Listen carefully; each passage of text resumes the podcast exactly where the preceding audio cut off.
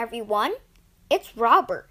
Today I will read a story called The Berenstain Bears Take Off by Mike Berenstain. Look, says Brother Bear, there is an air show today. Let's go, says Sister. Good idea, says Papa. It'll be fun, says Mama. Plane, says Honey. Zoom, zoom. That is the first plane that ever flew, says Mama. It doesn't fly very high, says Sister, or very far, says Brother, but it does fly, says Papa. More planes were soon built, says Papa. They flew higher, faster, and farther. There are so many different kinds, says Mama. That one is long and skinny, says Brother. This one has its tail in the front, says Sister. Let's go up in a balloon, says Mama. Welcome, says the glide. You can see the show from the air. These are old fighter planes, says the guide. They were early planes used in war. That one has two wings, says brother. This one has three wings, says sister. Wow, says Papa. Those planes are fast. They had to be, says the guide. They are racing planes. And the fastest plane won the race. Those planes are sort of slow, says brother.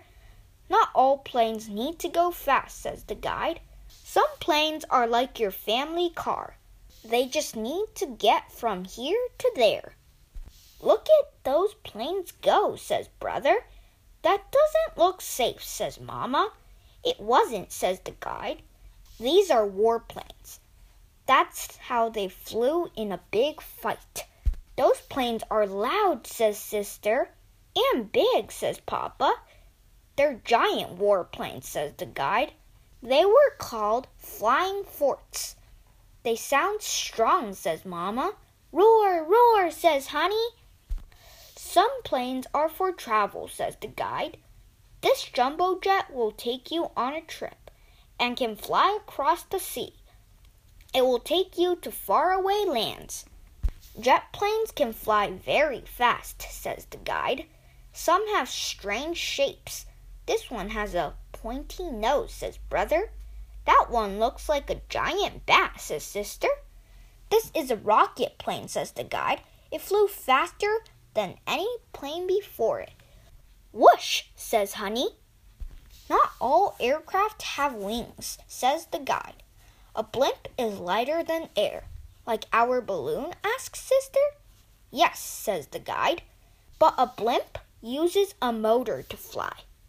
Helicopters also fly without wings, says the guide. Spinny blades keep them up. They make a chopping sound, says Mama. That's why they're called choppers, says the guide. Chop, chop, chop, says Honey. Some planes can fly without power, says the guide. They sail on the wind for miles and miles. Some planes are very small, says the guide. You can build a ultralight yourself. Put, put, put, says Honey. Thank you for the tour, says Papa. Look, I'm a plane, says Brother. Me too, says Sister. Now we can have our own air show, says Mama. Burn, burn, sa- burn, burn, says Honey.